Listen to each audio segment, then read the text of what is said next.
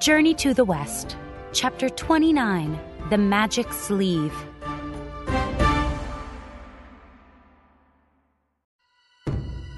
I know we counted the fruit correctly, said one priest.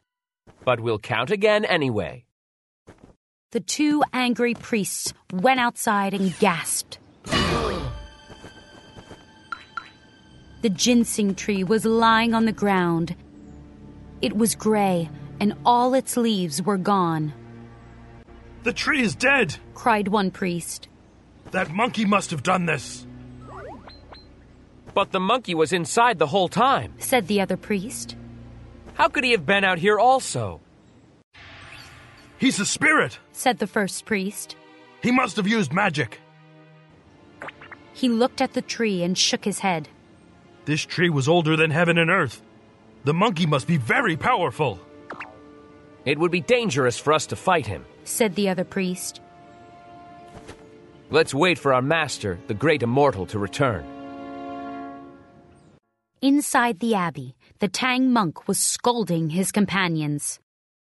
We are guests here. He said, I am very upset you stole fruit from our hosts. The priests came back in, We owe you an apology. said one. None of the ginseng fruit is missing after all. Oh, said the Tang monk, I'm glad to hear that. Thank you for your apology. said Bajie. Wukong gave the priests a suspicious look. He knew they were lying, but he didn't know why, You're all welcome to spend the night. said one of the priests. Follow us. The priest led the group to a small room in the abbey. The Tang monk and his companions went inside, This is a nice room. said Ba Bajie. Wukong noticed that the priest didn't come in. He was about to say something when one priest slammed the door shut. A lock clicked, Wait! cried Bajie. What kind of hosts are you? You locked us in! Bam! He kicked the door. Ow, my foot! Bajie fell to the floor, rubbing his foot. Why did they lock us in here? Asked the Tang monk. They're afraid of us. Said Wukong. I knocked down their ginseng tree. What? Cried the Tang monk. I was angry at them. Said Wukong. They're probably planning to keep us locked in here until their master comes back. The Tang monk glared at his companions. How will I ever reach the Western Paradise with companions like you? He asked. Bajie stood up. It's not my fault. I was hungry. Wu Jing looked at the ground. Master, don't worry. Said Wukong. I'll get us out of here. When the priests go to sleep, I'll use my lock picking magic. Then we'll be on our way.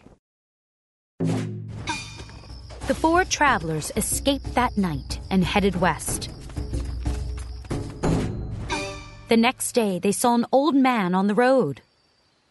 Excuse me, Said the man. did you come from the abbey?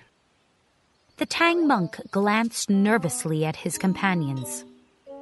Um, yes. He said, I thought so. said the man. He suddenly stood much taller. I am the great immortal. You destroyed my ginseng tree.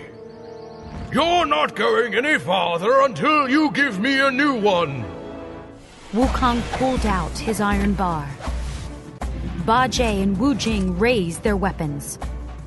The great immortal rose into the air and landed on a cloud. Wukong laughed. You think you're special just because you can fly? We can do that too. The great immortal raised an eyebrow. Can you do this? It's called Magic of the Cosmos in the Sleeve. The great immortal waved his arm. His sleeve swooped down toward Wukong and his companions. Instantly, they were all swept up in it.